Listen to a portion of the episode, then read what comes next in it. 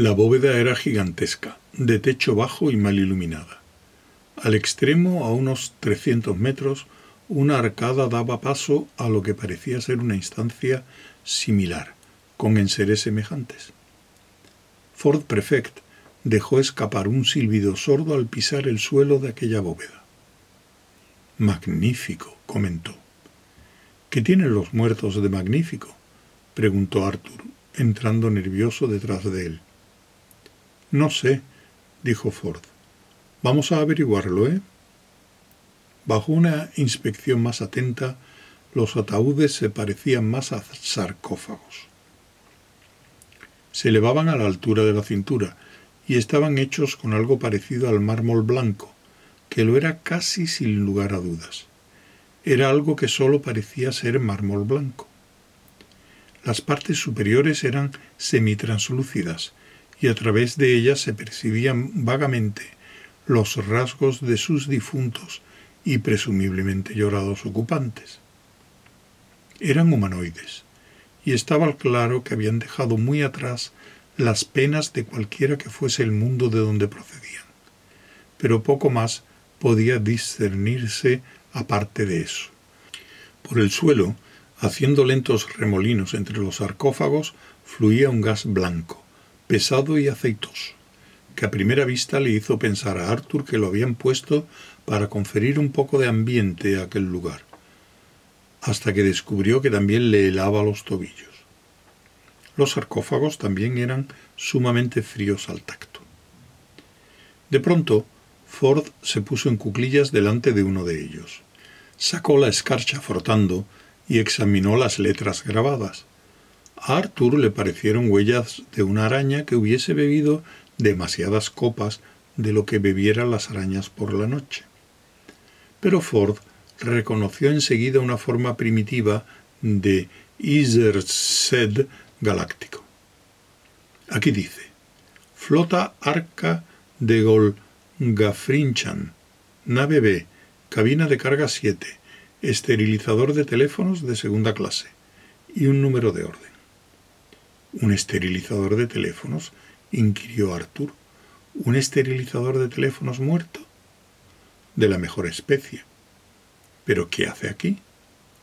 Ford atisbó por la parte de arriba el número que había escrito en el interior. No mucho, dijo, y de pronto lanzó una de esas sonrisas suyas que siempre hacían pensar a la gente que últimamente había trabajado en exceso y que trataba de descansar un poco salió disparado hacia otro sarcófago.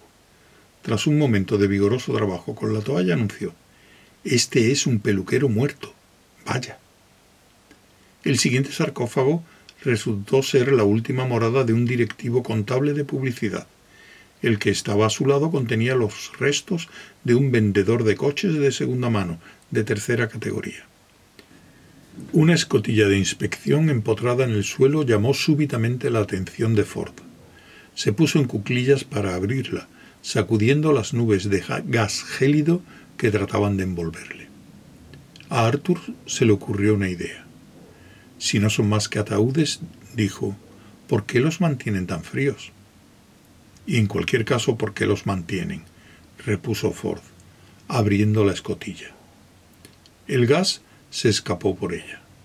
¿Por qué se toma a alguien la molestia y los gastos de llevar cinco mil cadáveres por el espacio.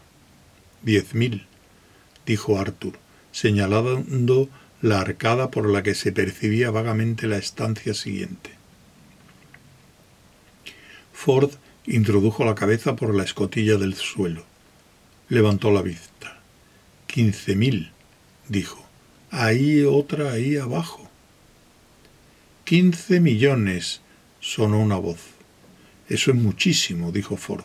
Un montón.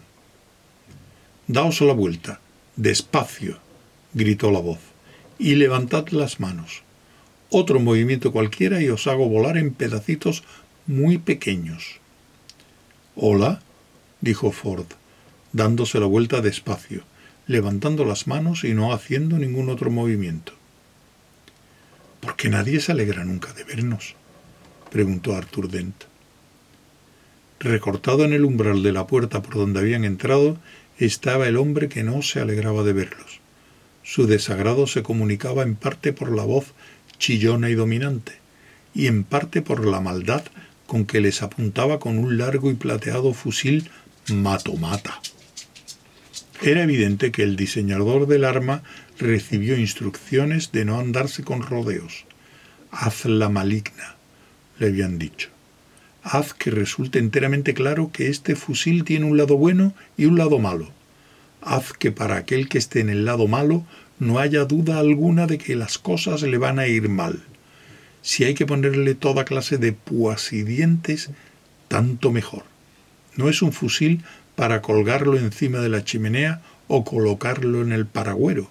Es un arma para sacarla a la calle y hacer que la gente se sienta desgraciada. Ford y Arthur miraron desconsoladamente el fusil.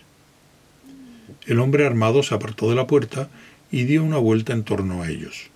Cuando llegó a la luz, vieron su uniforme negro y oro, con unos botones bruñidos que brillaban con tal intensidad que un automovilista que viajase por dirección contraria habría encendido los faros con irritación.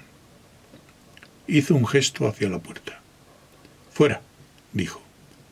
La gente que ostenta tal cantidad de potencia de fuego no necesita utilizar los verbos.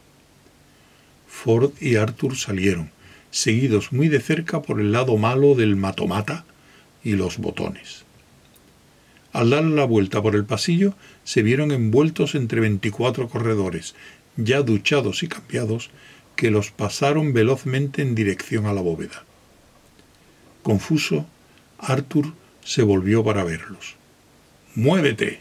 gritó su captor. Arthur continuó caminando.